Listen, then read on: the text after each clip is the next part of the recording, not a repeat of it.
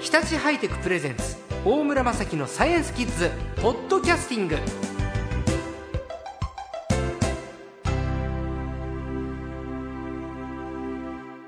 さあ今週の最高はコウモリの会評議員の大沢恵子さんですこんにちはこんにちは。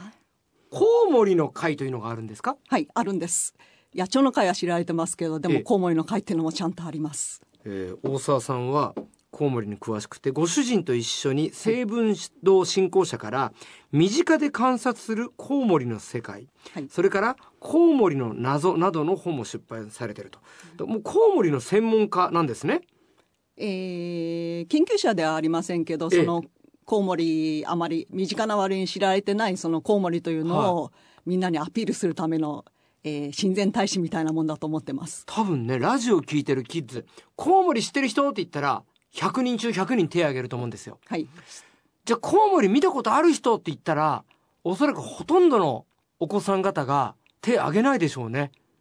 そうですね。まあ、私なんか観察会とかお話し会で話すことがあるせいか、ええ多少関心を持っている人が多いですから、もうちょっと、あの、見たことあるって人のパーセンテージ上がりますけあど、ー完全に一般の人だったら、見たことないっていうかもしれないですね。でも身近で観察するコウモリの世界という本がある。でこれコウモリって身近なものなんですか？はい。あのー、東京周辺だったら家に入るコウモリもいますから、あひょっとしたら知らないけどお宅の家にも入ってるかもしれないです。みんなの家にもコウモリ入ってるかもしれな。はいい。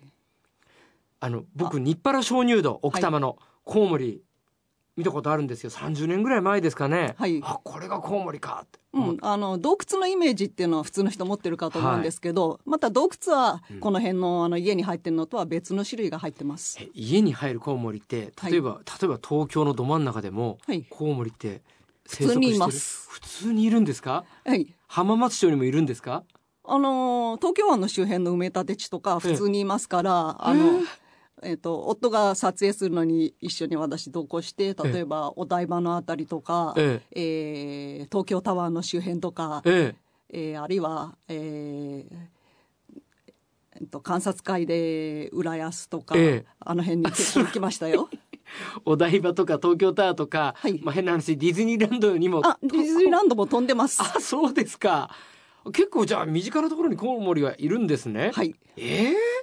何コウモリですかそれは油コウモリって言って、うんうんまあこの辺だと多分油コウモリ文化放送のあたりだったらその一種類しかいないと思います。文化放送の周辺にアブラコウモリがいる多分。アブラコウモリってどんなコウモリですか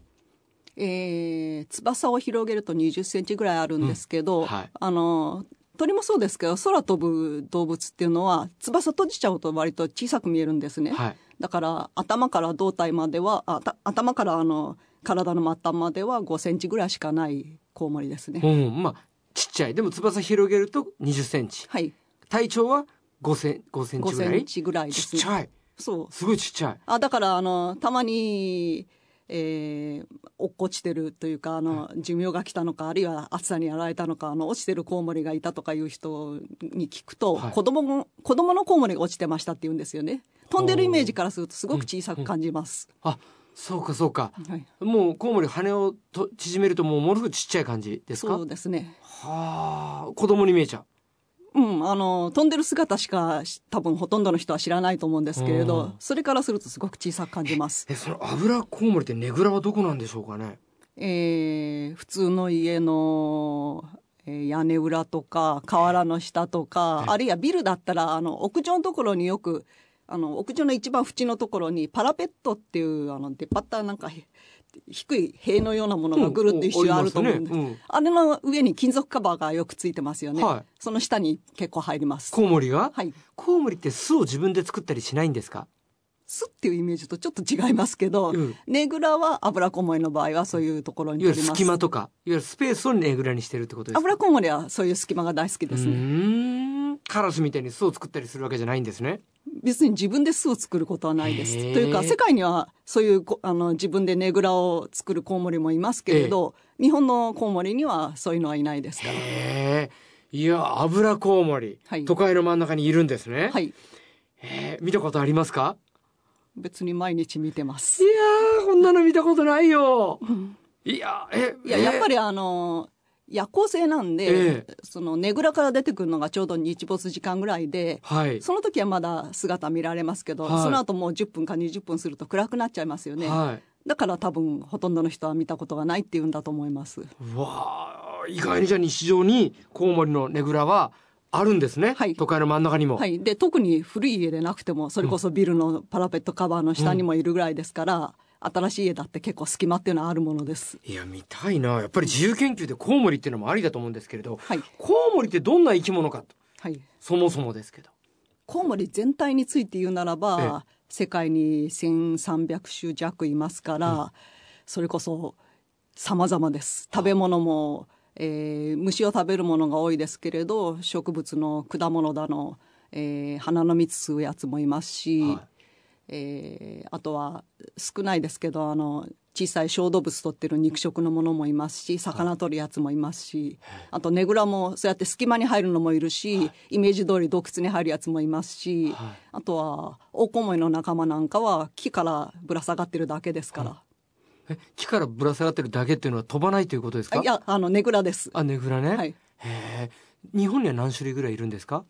えー絶滅したと言われてるのが2種いて、ええでまあ多分現在いると思われるのが35種います。結構いるんですね。はい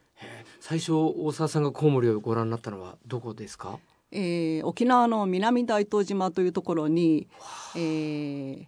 大東コウモリあの種でいうと首輪オコウモリですけれどそれの足の大東コウモリというのがいる大と東コウはいモリ。大東大コウモリです大東大コウモリ。はいはい。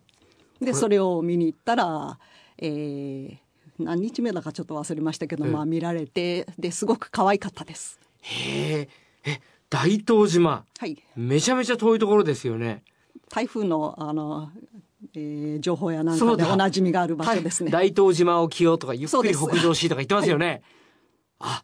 えーっと、地図で言うと、沖縄の本島があって、そこから東の方に数百キロ行ったところはでい、すずね。ーっと行ったところです。おー飛行機もね、毎日飛んでないんだ、ここはね。すごい、あ絶海の孤島と呼ばれる、この大東島で、大東大コウモリを見たことがきっかけですか。はい、うーんまあ、意外と簡単に見られたのと、ええあと、まあ、動物みんな私好きですけれど、はい。その哺乳類の中では比較的姿がよく見られるんですね。哺乳類。はい、哺乳類です。鳥ではありません。飛びますけこど。コウモリは哺乳類。はい。これみんな知ってたいやいや、知らないですよ。あの赤ちゃんをよ産みますし、ええ。卵じゃなくて赤ちゃん産みますし、ええあとお母さんがおっぱいあげて育てますし体に生えてるのはあの羽毛じゃなくて毛ですしコウモリおっぱいあるんですかあります脇の下にえーちょっとお時間になっちゃいましたね。またさらに、大沢さんの、これご主人が撮影した写真ですかはいそうです身近で観察するコウモリの世界。こういったその撮影されたお写真などを見ながら、コウモリに関して詳しく見ていきたいと思います。今週の最高は、コウモリの会評議員の大沢恵子さんでした。どうもありがとうございました。